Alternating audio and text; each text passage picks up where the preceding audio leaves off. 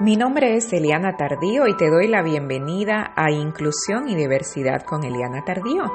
El día de hoy vamos a hablar del problema de no ver la capacidad en la diversidad. Entonces quiero comenzar este podcast con esta pregunta. ¿Sabes qué es lo que más nos limita en la vida?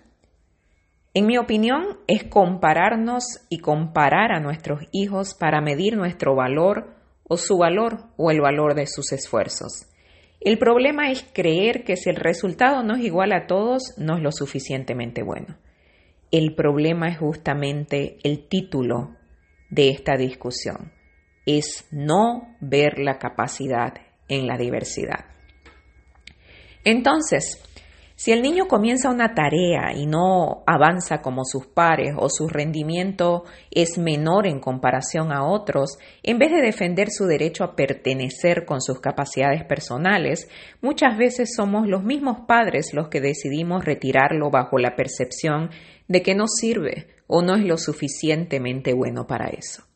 Así es como cuando nuestros hijos tienen un diagnóstico que influye en su rendimiento en comparación a otros, inmediatamente tomamos decisiones que marcarán sus vidas basados en lo que no puede hacer, tales como segregarlo en ambientes exclusivos, ya que aparentemente no es lo suficientemente bueno para crecer como el resto o lo suficientemente valioso como para que el resto aprenda a reconocer la capacidad en la diversidad.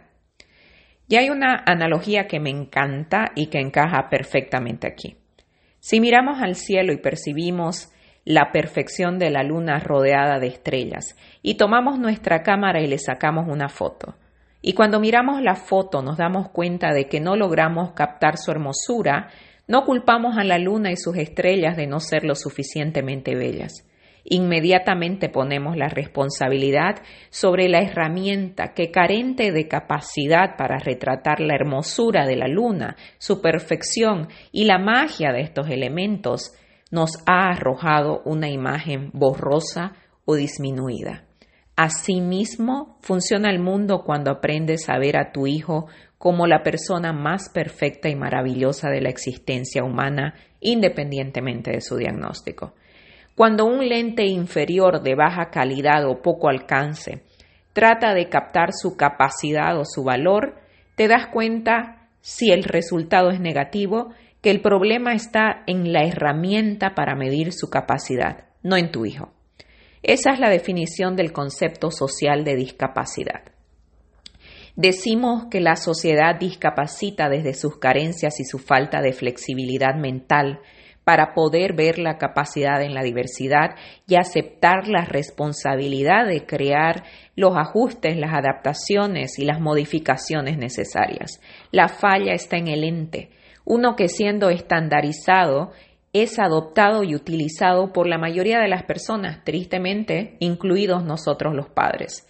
Y este lente estandarizado nos ha quitado el pensamiento crítico, nos ha quitado la curiosidad de saber cómo se vería la vida si decidiéramos mirarla desde una perspectiva diferente o más amplia. ¿Qué pasaría si dejáramos de creer que este es el único lente y miráramos la vida desde un lente totalmente diferente? Con esto te quiero decir algo muy importante. Cuando te crees con el alma y el corazón que tu hijo se merece una vida digna y sin límites, Dejarás de ver la discapacidad en ella o en él para reconocerla como una carencia en los entornos. Reconocerás que la discapacidad, como la llamamos por razones de justicia social y jurídica, existe resultado de las carencias de los sistemas e incluso de las propias para poder ajustarnos a las necesidades de nuestros hijos desde esa visión amplia y flexible. Y ya no tendrás dudas pero eso no significa que no vas a sentir miedo. Aunque sigas sintiendo miedo, angustia o cansancio, te aseguro que encontrarás la fuerza por una razón muy simple, porque crees en tus hijos. Pero ojo, que esto no se vende embotellado ni se consigue leyendo un artículo. Este es un trabajo personal e íntimo que solo tú puedes alcanzar y que toma una vida de ajustes, reflexión y evolución. Con eso los dejo el día de hoy. De nuevo, mi nombre es Eliana Tardío. Pueden leer mis artículos en elianatardío.com y me encuentran en las redes sociales como Eliana Tardío en Twitter e Instagram, Eliana Tardío H en Facebook y elianatardío.com en TikTok.